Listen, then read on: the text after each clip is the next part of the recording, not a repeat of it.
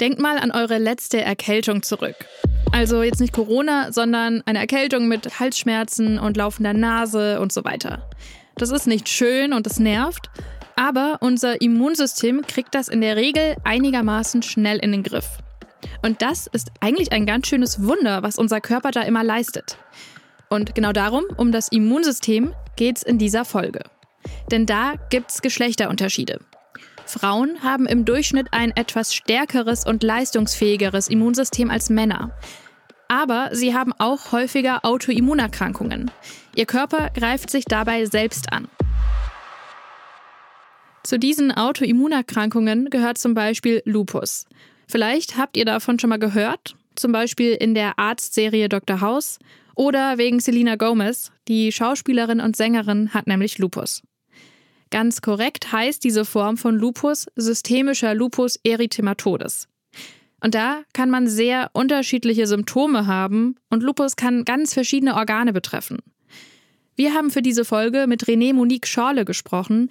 Sie hat auch systemischen Lupus und verbringt deshalb sehr viel Zeit als Patientin in Krankenhäusern. Ich habe jetzt allein das letzte Jahr, da war ich 22 Wochen stationär im Krankenhaus, sprich also ein halbes Jahr. Nicht am Stück, aber insgesamt. Und dazu sind dann viele ambulante Termine gekommen. Vielleicht ist es andersrum besser erklärt, indem ich sage, dass ich vielleicht fünf oder sechs Wochen so richtig außerhalb des Krankenhauses gelebt habe. Was da im Körper passiert, warum Frauen häufiger Autoimmunerkrankungen haben als Männer und welche Rolle das X-Chromosom für die Immunabwehr spielt, darum geht's in dieser Folge. Und wir werden gemeinsam mit einem HNO-Arzt noch einen Mythos aufklären. Und zwar, gibt es den Männerschnupfen wirklich? Um das Original zu zitieren aus dem Oxford English Dictionary, Erkältung eines Mannes, bei der man davon ausgeht, dass er die Schwere der Symptome, Zitat, übertreibt. Mein Name ist Kari Kungel. Ich bin im Team von gesundheithören.de. Das ist das Audioangebot der Apothekenumschau. Und ich sage Hi.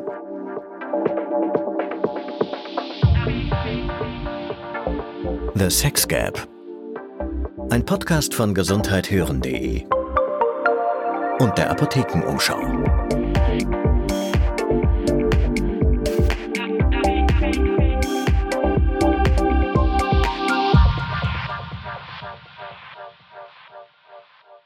In diesem Podcast geht es ja darum, wie das Geschlecht beeinflusst, wie gut oder schlecht wir in der Medizin behandelt werden, als Mann, als Frau, als Transperson oder nicht-binärer Mensch. In dieser Folge sprechen wir über unser Immunsystem und zwar darüber, welche Unterschiede es bei Frauen und Männern in der Immunantwort gibt. Denn zu diesen beiden Geschlechtern haben wir Daten. Und da sind wir ganz schnell beim Thema Corona. Nun blickt man zum Beispiel auf die Pandemie, dann hatten Männer häufig schwere Verläufe. Zwei Drittel der verstorbenen Patienten waren laut Robert Koch Institut männlich. Das ist Martina Preluk. Sie ist Professorin für den Bereich der pädiatrischen Rheumatologie und speziellen Immunologie an der Universitätsklinik in Würzburg. Übrigens, zum Corona Gap haben wir eine eigene Folge. Wenn ihr zu diesem Thema also mehr wissen wollt, dann hört doch da mal rein. Insgesamt sind Infektionserkrankungen bei Männern häufiger und oftmals auch schwerer. Das kennt man auch für andere Erreger als SARS-CoV-2, zum Beispiel für die Tuberkulose oder für die Hepatitis B. Zum Beispiel haben frühgeborene Mädchen einen Überlebensvorteil gegenüber frühgeborenen Jungen. Auch das ist ein Effekt, den man beobachtet. Und insgesamt kann man sagen, dass Frauen bis zu den Wechseljahren ein stärkeres Immunsystem haben. Was Viren betrifft, sind Frauen klar im Vorteil. Zum Beispiel werden nach einer Hepatitis C-Infektion ca. 40 Prozent der Frauen das Virus spontan wieder los, aber nur 19 Prozent der Männer. Und auch bei Impfungen gibt es Unterschiede, wie die Immunantwort bei Männern und Frauen ausfällt. Hier gibt es äh, sehr interessante Untersuchungen dazu, die eben gezeigt haben, dass gerade Frauen auch besser und stärker reagieren auf Impfungen. Das heißt, die Impfwirkung stärker ausfällt. Das heißt, die Impfwirkung auch länger anhält, also eine sehr gute Immunantwort erzeugt wird. Zum anderen hat das natürlich auch eine Schattenseite, dass gerade Impfnebenwirkungen dann oftmals auch bei Frauen stärker ausfallen können.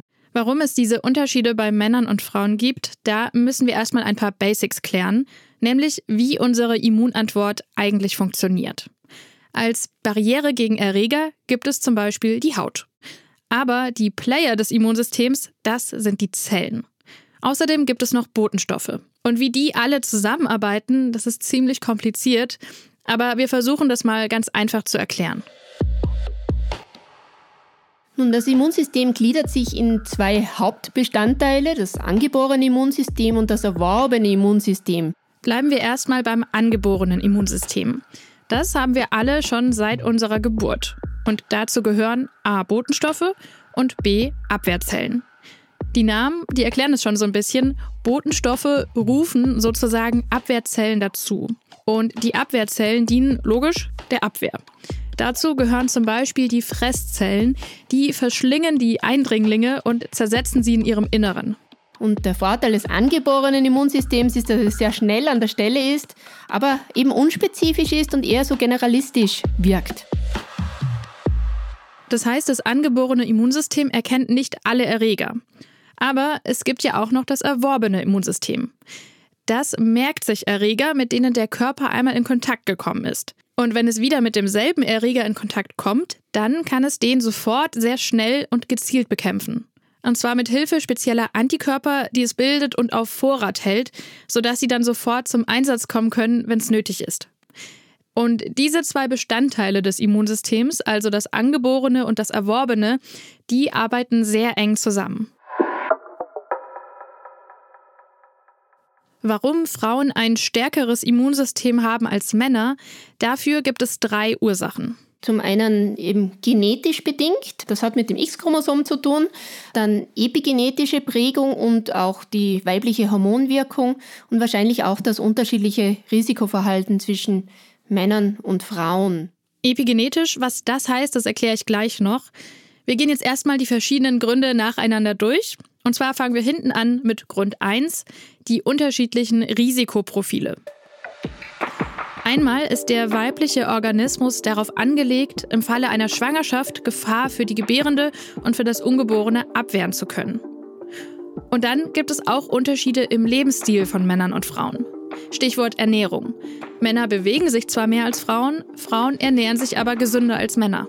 Oder auch das Thema Alkohol und Rauchen, da gibt es auch einen Geschlechterunterschied. Und auch wenn viele von euch das jetzt nicht gerne hören werden, Alkohol und Nikotin schwächen das Immunsystem. Und das hat vor allem auf Männer einen Einfluss, denn Männer rauchen ganz einfach mehr und trinken mehr Alkohol. Aber das ist natürlich nur ein Grund, warum Frauen ein stärkeres Immunsystem haben. Grund 2, die Genetik. Einmal geht es da um die sogenannte epigenetische Prägung. Das bedeutet, wie aktiv bestimmte Gene abgelesen werden. Und die ist bei Männern und Frauen unterschiedlich. Epigenetik ist quasi das Bindeglied zwischen Umwelteinflüssen und unseren Genen. Also die Epigenetik entscheidet mit, unter welchen Umständen welche Gene angeschaltet und im Körper wirksam werden und wann sie wieder stumm werden. Und dann geht es um die Gene selbst. Frauen haben ja zwei X-Chromosomen, während Männer ein X und ein Y-Chromosom haben. Und dieses zweite X bei den Frauen, das ist super wichtig. Gerade auf dem X-Chromosom sitzen sehr viele Gene, die das Immunsystem regulieren. Martina Prelog, die Expertin für Immunologie, hat uns auch erklärt, auf dem Y-Chromosom des Mannes liegen keine Gene, die für die Immunabwehr wichtig sind während Frauen eben mit den beiden X-Chromosomen gleich zwei Chromosomen haben, die ihre Immunabwehr effektiver machen können.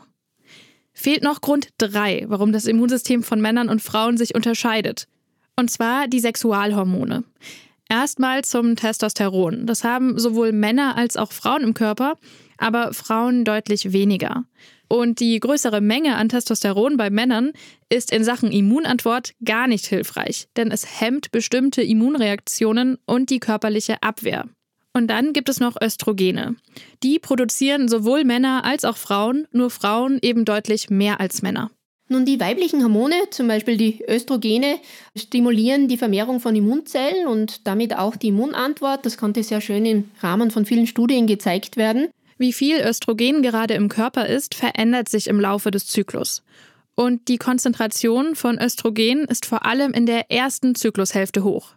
In der zweiten überwiegt dann ein anderes Hormon, das Progesteron, und das wirkt eher so ähnlich wie Testosteron und hemmt bestimmte Reaktionen der körperlichen Abwehr.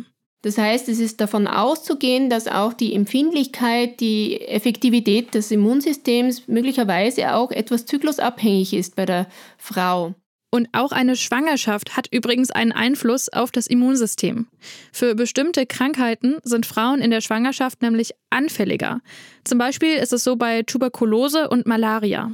Äh, wir sehen eben diese Effekte in der Schwangerschaft. Eben leider auch äh, sind oft Infektionskrankheiten äh, mit einem schwereren Verlauf verbunden in der Schwangerschaft. Zum Beispiel bei der Grippe oder Hepatitis E, da haben Schwangere ein höheres Risiko für einen schwereren Verlauf. Das ist sozusagen das Phänomen, das dadurch entsteht, dass das Immunsystem äh, hinuntergebremst wird. Das hat auch seinen Sinn, denn so ein Embryo oder Fötus ist für die gebärende Person ja genetisch zur Hälfte fremd, eben wegen der Gene des Vaters. Und deshalb ist es wichtig, dass das körpereigene Immunsystem der werdenden Mutter nicht dagegen reagiert. Und obwohl das Immunsystem in der Schwangerschaft sich also stark verändert, haben Frauen, wenn wir uns auch die anderen Lebensphasen anschauen, bis zu den Wechseljahren ein stärkeres Immunsystem als Männer. Aber diese Leistungsfähigkeit des weiblichen Immunsystems, die führt leider auch dazu, dass Frauen häufiger Autoimmunerkrankungen bekommen. Darum geht's gleich. Vorher fasse ich aber nochmal die Basics zum Immunsystem kurz zusammen. Männer werden bei Infektionskrankheiten häufiger und oftmals schwerer krank. Frauen haben im Durchschnitt ein stärkeres Immunsystem als Männer. Und dafür gibt es mehrere Gründe, wie wir ja gehört haben. Grund 1, die Genetik. Auf dem X-Chromosom sitzen viele Gene, die für das Immunsystem wichtig sind, und Frauen haben gleich zwei X-Chromosomen. Grund 2, die Sexualhormone. Das Testosteron hemmt bei Männern die Immunabwehr, während Östrogen bei Frauen die Immunantwort fördert. Und Grund 3, das Risikoverhalten. Zum Beispiel rauchen und trinken Männer mehr als Frauen und beides ist schlecht für die Immunabwehr. Das stärkere Immunsystem von Frauen hat aber eben auch einen Nachteil. Sie haben häufiger Autoimmunerkrankungen, also dass der Körper sich dann gegen sich selbst richtet. Und zu diesen Autoimmunerkrankungen gehört zum Beispiel die Hashimoto-Thyreoiditis, eine chronische Entzündung der Schilddrüse, die zu einer Schilddrüsenunterfunktion führt. Und davon sind Frauen viermal häufiger betroffen als Männer. Und Zöliakie, das ist eine chronische Erkrankung des Dünndarms, bei der das Klebereiweiß Gluten unverträglich ist. Das haben Frauen doppelt so häufig wie Männer. Oder eben Lupus.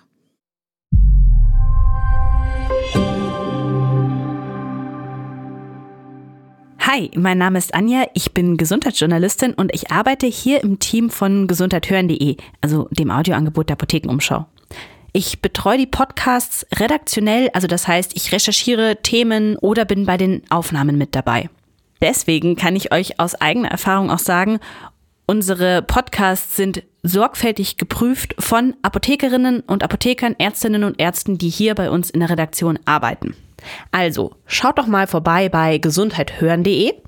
Und wenn ihr unsere Podcasts so cool findet, dass ihr uns unterstützen wollt, dann geht das natürlich, indem ihr uns abonniert oder auch an Freunde und Freundinnen weiterempfehlt. Und jetzt viel Spaß beim Weiterhören.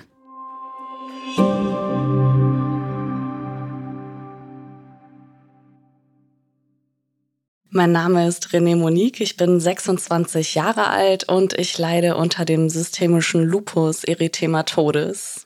Diese Form von Lupus ist relativ selten, aber sie tritt viel häufiger bei Frauen auf als bei Männern. Von zehn Betroffenen sind neun Frauen.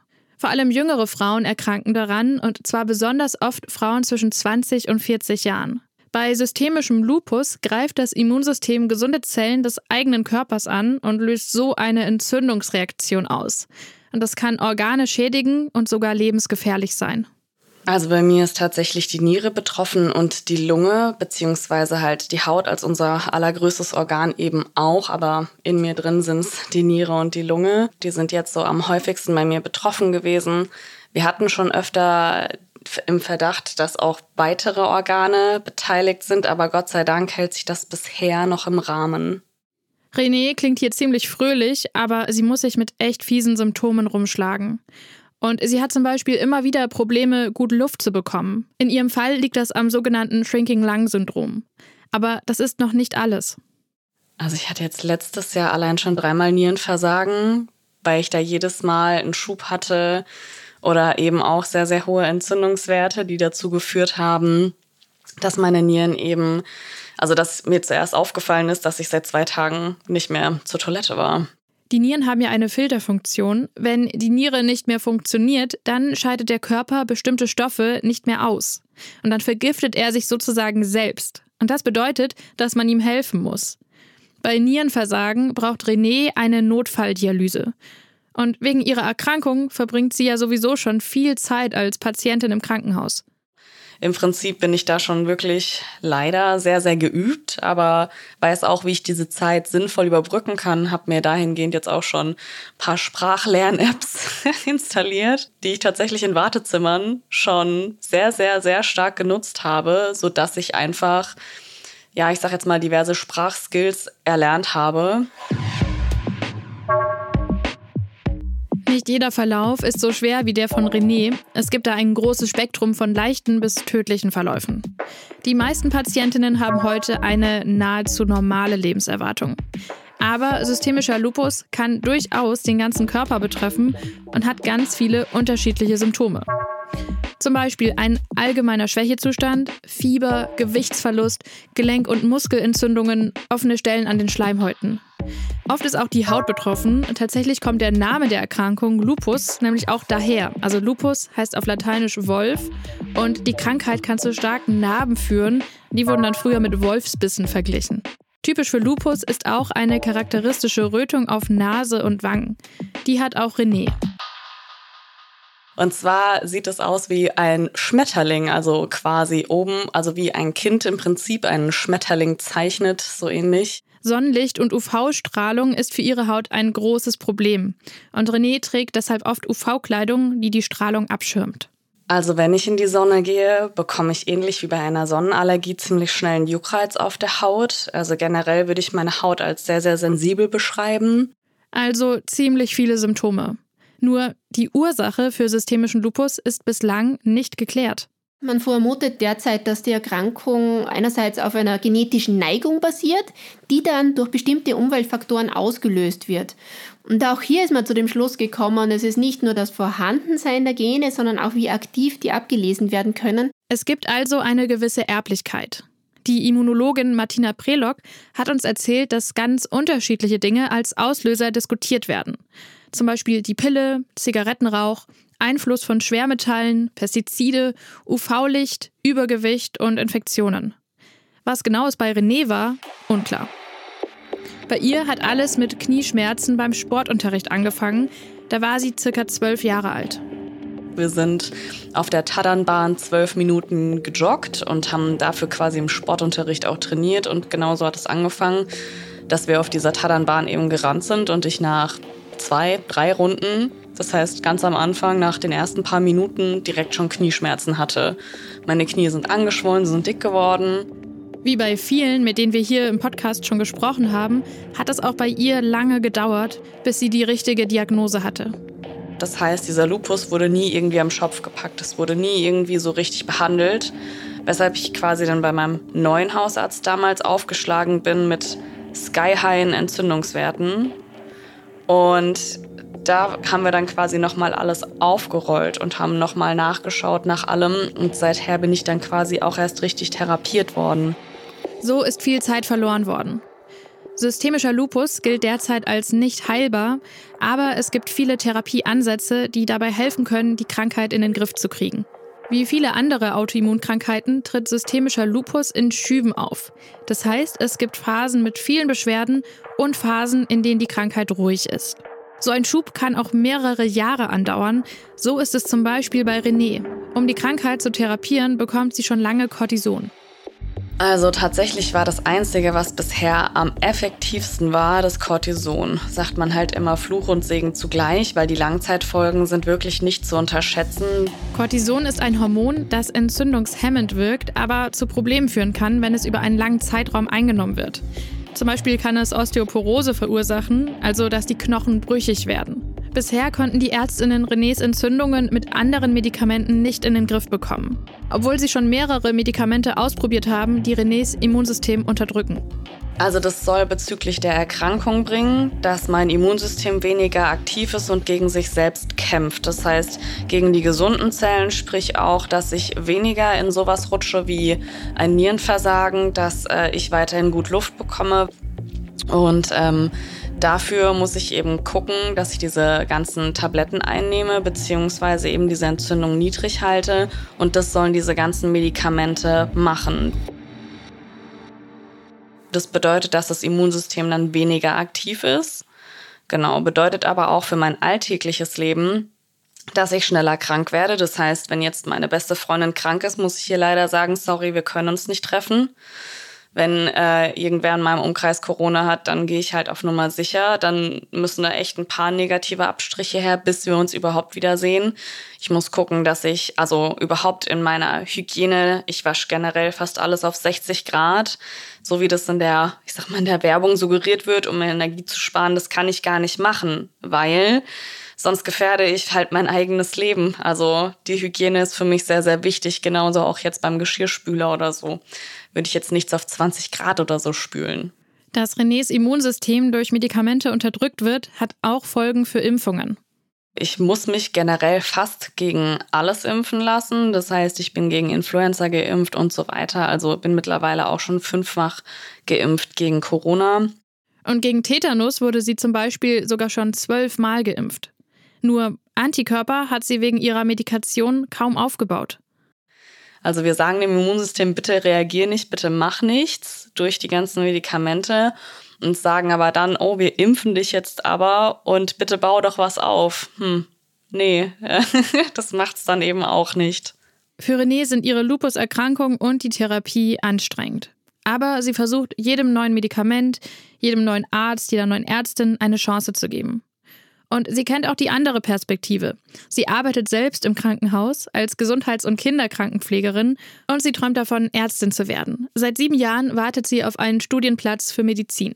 Dieser Wunsch, Medizin zu studieren, ist einfach extrem hoch, weil ich weiß, dass ich die Menschen verstehen kann, weil ich einfach sage, wenn heute jemand vor mir sitzt, mein Kaliber, dann weiß ich einfach, okay, der Person geht's wirklich schlecht und die Person stellt sich nicht an und äh, das Verständnis ist eben ganz anders und ich glaube, ich weiß, was es bedeutet, sich hilflos zu fühlen. Nochmal kurz zusammengefasst. René hat eine Autoimmunerkrankung, systemischen Lupus erythematodes. Daran erkranken vor allem junge Frauen, haben wir besprochen. Da greift das Immunsystem gesunde Zellen des eigenen Körpers an und löst so Entzündungsreaktionen aus. Und das kann auch Organe schädigen, besonders häufig die Niere. Die Krankheit kommt in Schüben und ist nicht heilbar. Und sie wird unter anderem mit Cortison und Medikamenten behandelt, die die Immunabwehr unterdrücken. Bei Autoimmunerkrankungen haben wir schon gehört, da richtet sich der Körper gegen sich selbst. Und das ist sozusagen die Kehrseite davon, dass Frauen ein stärkeres Immunsystem haben als Männer. Manchmal schießt das weibliche Immunsystem übers Ziel hinaus. Männer können natürlich auch Autoimmunerkrankungen bekommen, aber Frauen sind davon häufiger betroffen. Martina Prelock, die Immunologie-Expertin, erklärt das so. Unser Immunsystem ist eben so wie ein komplexer Schaltkasten. Also ich erkläre das oft auch Kindern so mit Autoimmunerkrankungen. Also das Immunsystem als Schaltkasten. Genetisch bedingt sind bestimmte Schalter in eine Richtung gestellt und durch einen Infekt kann es sein, dass weitere Schalter in die gleiche Richtung schnellen. Also eine genetische Neigung und dann kommt noch was dazu, ein sogenannter Auslöser oder ein Trigger. Infektionskrankheiten lösen zum Beispiel häufig Autoimmunerkrankungen aus. Auslöser können aber auch ganz andere Dinge sein. Unsere Ernährung könnte eine wichtige Rolle dabei spielen. Diskutiert werden unter anderem auch Umweltgifte, Feinstaubbelastungen und ein Vitamin D-Mangel. Und das Mikrobiom, also die Summe der verschiedenen bakteriellen Erreger auf unserer Haut oder in unserem Darm. Die brauchen wir für die Ernährung zum Beispiel und für unsere optimale Entwicklung auch des Immunsystems. Denn unser Darm ist das größte oder eines der größten Immunorgane und ist ständig im Austausch mit Bakterien. Bei bestimmten Autoimmunerkrankungen ist das Mikrobiom verändert. Aber es ist noch unklar, was zuerst da war. Also ist das Mikrobiom ein Auslöser für Autoimmunerkrankungen oder hat es sich durch die Krankheit und Therapie verändert? Und noch etwas kann zum Ausbruch einer Autoimmunerkrankung führen, eine Veränderung des Hormonspiegels. Also die Pubertät ist so, so ein, ein Zeitpunkt, wo Autoimmunerkrankungen häufig auftreten. Bei Frauen sieht man sehr häufig auch eine Zunahme von Autoimmunerkrankungen nach den Wechseljahren. Auch hier wieder eine Hormonumstellung, die möglicherweise hier den Auslöser darstellt. Und auch eine Schwangerschaft, wo sich ja die Hormone neu einpendeln, kann ein Auslöser sein. Sie kann auch die Symptome der Krankheit beeinflussen. Es gibt recht gute Untersuchungen, ähm, zum Beispiel Autoimmunerkrankungen in der Schwangerschaft. Wenn eine Frau eine vorbestehende Autoimmunerkrankung hat, dann verschlechtern sich manche Autoimmunerkrankungen in der Schwangerschaft. Wir kennen das für den systemischen Lupus. Auch Schilddrüsen-Autoimmunerkrankungen können sich verschlechtern oder Komplikationen von vorbestehenden Autoimmunerkrankungen nehmen zu. Aber es gibt auch das Gegenteil, nämlich dass eine Schwangerschaft dazu führt, dass die Symptome einer Autoimmunerkrankung sich bessern. Bei rheumatoider Arthritis ist das zum Beispiel bei vielen Patientinnen so. Generell weiß man aber noch sehr wenig darüber, was am Ende wirklich dazu führt, warum der Körper sich selbst attackiert. Also da sind viele Faktoren, die hier eine Rolle spielen und noch relativ unverstanden sind, weil es eben ein multifaktorelles Geschehen ist und die unterschiedlich stark das Immunsystem beeinflussen. Es ist ganz schwierig, hier einen bestimmten Faktor sozusagen äh, festzunageln. In der Therapie gibt es mittlerweile viele verschiedene Ansätze, die das Ziel haben, die Entzündung einzudämmen. Und es gibt auch einige experimentelle Therapien, die versuchen, die Schalter des Immunsystems wieder in die richtige Richtung zu stellen. So, ich habe ja versprochen, dass wir auch noch über den sogenannten Männerschnupfen sprechen. Und die Frage, ob es den wirklich gibt. Daniel Diaco ist Hals-Nasen-Ohrenarzt an der Medizinischen Universität Innsbruck und er hat gemeinsam mit anderen zu genau dieser Frage eine Studie gemacht. Es war gerade Oktober und ich hatte selber gerade einen Schnupfen durchgemacht und wie so häufig ist dann in der Notaufnahme halt auch die Schnupfensaison spürbar gewesen und dann so wieder ein bisschen das Augenrollen durch die Ambulanz gegangen. Oh, jetzt ist wieder diese, diese Männerschnupfensaison. Nochmal zur Erinnerung. Männer schnupfen, das ist sozusagen der Mythos, dass Männer angeblich stärker unter Erkältungen leiden oder sogar übertreiben, wie schlecht es ihnen geht. Wenn man mal nur davon ausgeht, dass Männer stärker von Erkältungen betroffen sind, dann müssten sie also bei gleichem Rötungsgrad der Schleimhaut, bei gleichem Ausfluss aus der Nase, einen höheren Leidensdruck spüren als Frauen. Und das war das, was wir nicht beobachtet haben. Für ihre Studie haben die Forschenden auf Daten einer anderen Studie zurückgegriffen, die einen natürlichen Schnupfenverlauf simuliert hat, und zwar mit 49 Männern und 64 Frauen. Und dabei kam raus, dass es durchaus Geschlechterunterschiede gibt, aber anders als vermutet. Frauen haben nämlich subjektiv etwas mehr unter den Symptomen gelitten als Männer. Die WissenschaftlerInnen vermuten, Männer und Frauen fühlen sich gleich krank. Frauen sind aber einfach ehrlicher als Männer, vermutlich wegen Rollenklischees von starken Männern und schwachen Frauen. Und die Studie hat gezeigt, dass es noch einen zweiten Geschlechterunterschied gibt.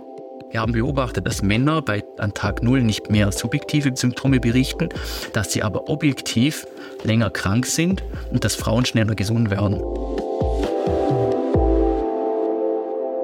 Und da sind wir dann doch wieder an dem Punkt, dass sich die Immunsysteme von Männern und Frauen unterscheiden.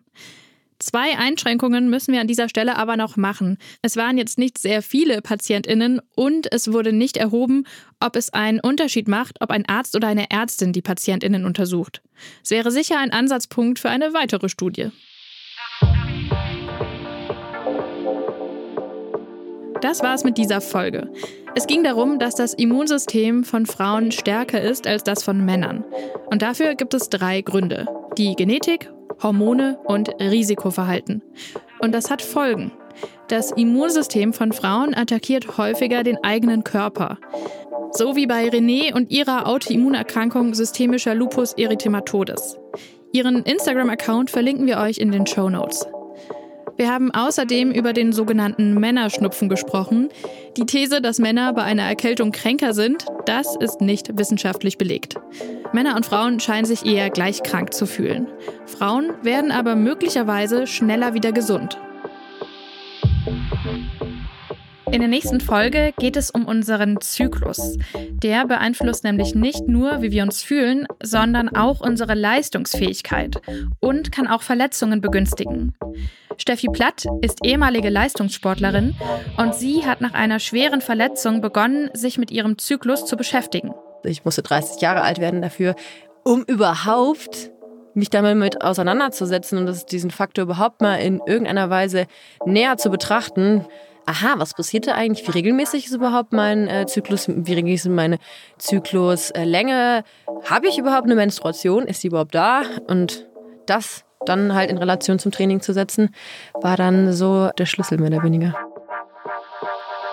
Heute trainiert sie nach ihrem Zyklus und bietet mit dem Verein Fierce Run Force zyklusbasiertes Training für Hobbysportlerinnen an. Wenn ihr ein Thema habt, über das wir mal eine Folge machen sollten, dann schreibt uns das gerne, zum Beispiel auf TikTok. Dort heißen wir Geschlecht.gerecht. Oder ihr kommentiert es einfach direkt in der Spotify-App.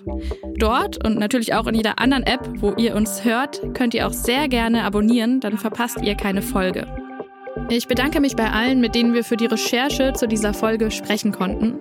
Und natürlich auch bei allen anderen in unserem großen Team, bei unseren Autorinnen und bei den KollegInnen, die immer unsere Folgen fact-checken. Und danke auch an euch fürs Zuhören. Und damit sage ich Tschüss, eure Kari Kungel. The Sex Gap. Ein Podcast von gesundheithören.de.